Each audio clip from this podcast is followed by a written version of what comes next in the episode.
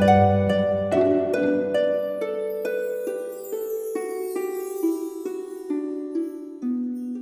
イルセラピーでバラ色の人生。宇宙とつながるミオラジオ。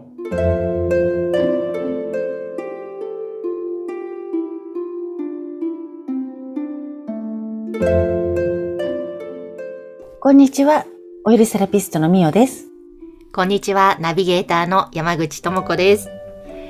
みおさん、3月に入りました。まあ、まだちょっと寒い日続きますけどね。ねえでもなんかちょっと空気の中に春を感じるようになりましたお、なりましたかうん。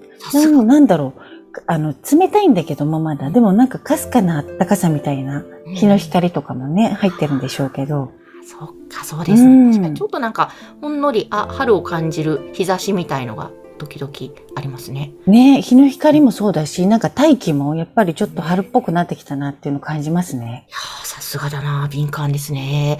でも、こういうまた暖かくなってくる季節の変わり目って割とね、体調を崩しやすいと思うんですが、うん、今日はどんなテーマでお話？えっとね今日はあのおすすめの飲み物うん。実はセラピーでもあのお客様来ていただいてあと施術が終わってからお出しするお茶もそうなんですけどもそんな風に普段こう飲む飲み物うん。おすすめの飲み物についてお話ししたいなと思います。わあ、ぜひ、具体的に気になりますね。どういうものがおすすめなんですか？うん。なんかまあ、まずセラピーでお出しして、セラピー来ていただいた方にお出ししているものなんですけども、終わった後に、あの、お茶を飲んでいただくんですよ。うん、うん、うん。で、お茶でも、あの、なんだろうな、緑茶をベースに自分でブレンドしたものをお出ししてるんですけども、緑茶ベースに、そこに、杉菜茶、うん。よもぎ茶、うん、松葉茶っていうのを入れてます。へえ、緑茶ベースに杉菜茶、よもぎ茶、松葉茶。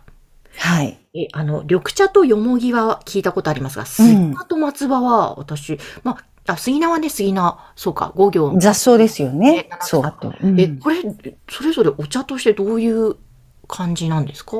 あの、これであってね、もうほぼ日本の、こう、なんかその辺で咲いてる雑草。まあ雑草ってほぼハーブなので、すごく強いんですけども、うん。結構これはね、日本でずっと飲まれてきてて、まあよもぎはね、確かによもぎに餅になってみたりね、すごく有名ですけどうん、結構女性ホルモン系にいいって言われてて、へえ。うん。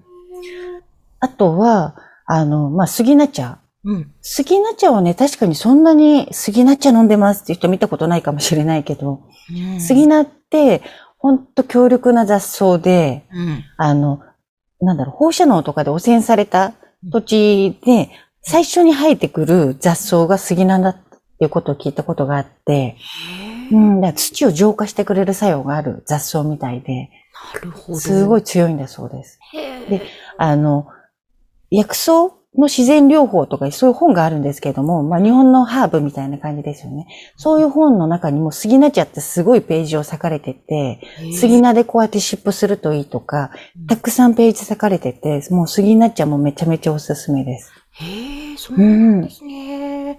え、松葉茶は？はい。松葉茶ね、これ私も実は最近まで知らなくって、コロナになってから、すごいなんかちょっと聞くようになって、私も調べたら、あの、調べてね、すぐ頼んだんですけど、うんなかなか届かないぐらい、うんあの、人気なお茶になったらしくって、コロナに効くみたいな感じで、こうね、出回ったのか、うん、1000人のお茶らしくって、これもすごい栄養が豊富なんだそうです。え、千人のお茶で、千人ですか？そう、1000人です。へせそうですよね。1000人のお茶に、1000人のお茶。千人さんの。うん。えそれぐらいね、こうね、長生きするぐらい、こう、体にいいお茶ですよっていうことなんでしょうけど。へえ、そうなんだ。どれも日本に昔から生えている。。そうですすね。うん。え、それをブレンドしてなんか強力なお茶ですね、じゃあ。いや、もう私、本当にこう、自慢のお茶で、もうだから、毎回毎回、これは、緑茶と、松葉茶と、杉菜茶と、よもぎ茶が混ざってるんですって言って、全部お飲みくださいって言って出すぐらい、ええすごい。これ、ミオオリジナルブレンドですね。そうですね。う。うんん。もうこれはね、ご自宅で自分で好きなように、あの、緑茶だけでも実はスーパードリンクなんですよ、海外では。え緑茶ってそう、あの、ビタミン C がすごくたくさん入ってる。レモンより入ってるって言われてるので、意外と知られてないんですけどね。ぜひ、あの、ググってみると、緑茶の成分、ビタミン C とか見ると、レモンよりもたくさん入ってるんですよ。へえ、なんかこの緑茶って、まあ緑茶業界の方とこの前お話ししたことがあって、なかなか若い人は飲まないんですよね、みたいなことをおっしゃってたんです。海外でスーパーフードなんですそうです、そうです。もう本当にスーパー健康フードなんで、緑茶は。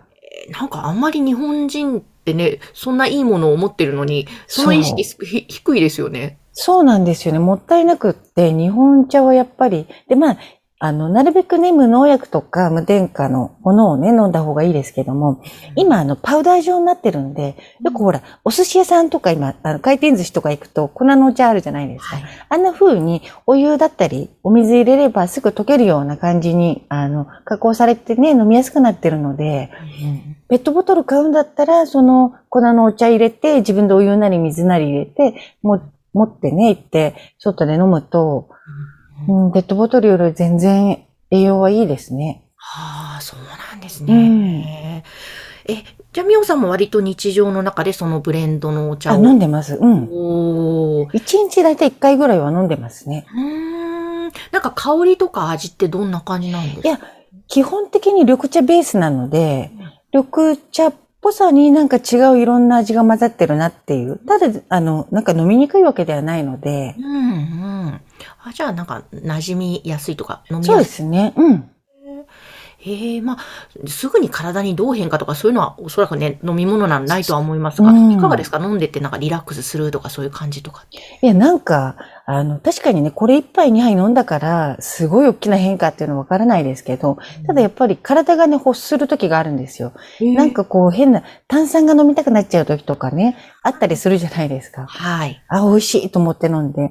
うんで、それと同じように、なんか一日一回、こう、ほっとした時に、そのブレンドした自分のお茶が飲みたくなって、うん。夜とかね、こう、飲んで。うんうんうん。うん。いやー、なんかいいですね。ほっとしそう。で、日本にあるその、もともとある植物だから、うんなんか日本人の体にも絶対合いそうですし。、ほんとそうですね。なんか、日本にね、あっていいものたくさんあるけど、意外と、ね、緑茶がそんなビタミン C があって、しかもカテキンってね、聞いたことあると思うんですけど、カテキンもやっぱりすごく免疫力とか高めてくれるので、カテキンも体にいいし、うん。だけど、意外となんか当たり前すぎて、あまり、こう、積極的に飲ま、飲まなかったり、なんかいいもんだっていう認識がなかったりするんですけど、うん。ほんとね、緑茶も飲んでください。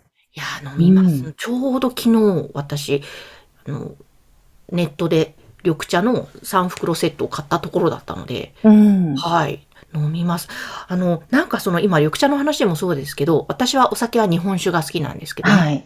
なんかそういう日本にもともとあって、で、日う本ん。ならではの飲み物とか食べ物あいっぱいあるのに、はい。海外では結構日本酒もそうですけど、注目されて、すごく今人気急上昇中なのに、わったれ我々住んでる人は当たり前すぎるのか、なんかその価値があまり伝わってないとこが寂しいな、なんて。ねえ、ほんとそうですね。ねえあの、山口は日本酒大好きですもんね。はい、大好きすぎて、前世日本酒かなと思ってます。前世が日本酒。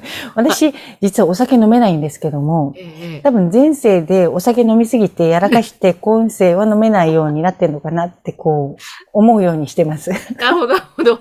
そう、そうかもしれないですね。じゃあ、う今世はん、そういうノンアルコールのもので体を浄化させる役割なんですかね。そう、だって日本酒ってね、あのうん、何でしたっけ、あの、菌、うん。微生物とかね、やっぱり大事じゃないですか。あ、そう、大発事です酵させてね、作ってて。そうなんです。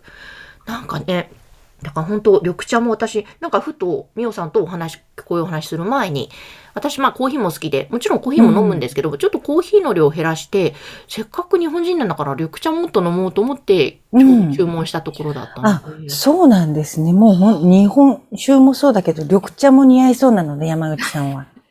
ちょっとでも、うん今日習った杉菜、よもぎ、松葉も、私もちょっと、これ自分であれ買って集めてブレンドをつければいいわけですよね。そうですね。あの、それ単独で飲んでももちろんいいんですけども、やっぱり緑茶よりもちょっと飲みにくいというか、松葉茶も、ま、松のあの、ツンとした香りがあるので、まあ、大好きって人もいるかもしれないので、単独でもちろん飲めるんですけど、私はやっぱり緑茶が一番飲みやすいので、緑茶をベースに、こうなんか体にいいものいっぱい入れちゃったみたいな感じなんですけど。いいですね。ちょっとやってみよう。ぜひ、ね、リスナーの皆様も試してみていただきたいですね。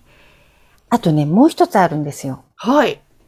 あの、まあ、この季節もね、あって、甘酒おすすめです。ああ、いいですね。甘酒も美味しいですよね。うん。美味しい。今ね、結構甘酒有名になって、あの、アルコールが入ってない、あの、米の麹からできた、うん。ね、あの、甘酒があるんですけど、甘酒はね、ほんと美味しいし、あの、お腹にもたまるし、で、消化もいいのでね、風邪ひいた時なんか甘酒はすごくおすすめですね。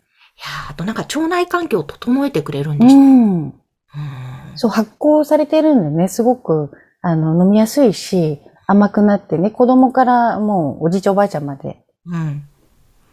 いいですね。なんか、あの、うんなんだっけ？甘酒ってそういえばそう、夏の季語なんですよね、本当は。あそうそうそうみたいですね。夏バテ防止みたいな。なんか江戸時代にもね、よく売ねられてたみえ。たいな。うん。飲む点滴ってね、言われてる、ますもんね。ですよね。うん。やっぱりこの体の外からのケアも大切ですけど、体の中からのそういう飲み物からケアっていうのもやっぱり大切なんですかね。いや、でもそうですね。なんか、あの、私が提案したいのって、本当に簡単にできることじゃないと逃げ続かないんで、ちょっとなんか、あの、なんだろう、ペットボトルのお茶ばっかり買う人だったら、そうやってね、粉のパウダーのお茶買って、それをね、自分で水筒に入れての、こうね、外で出かけるときに持っていくとか、そんな手間じゃないと思うので、で、うんお家でももちろんそれ一杯飲んでみるとかね。はい。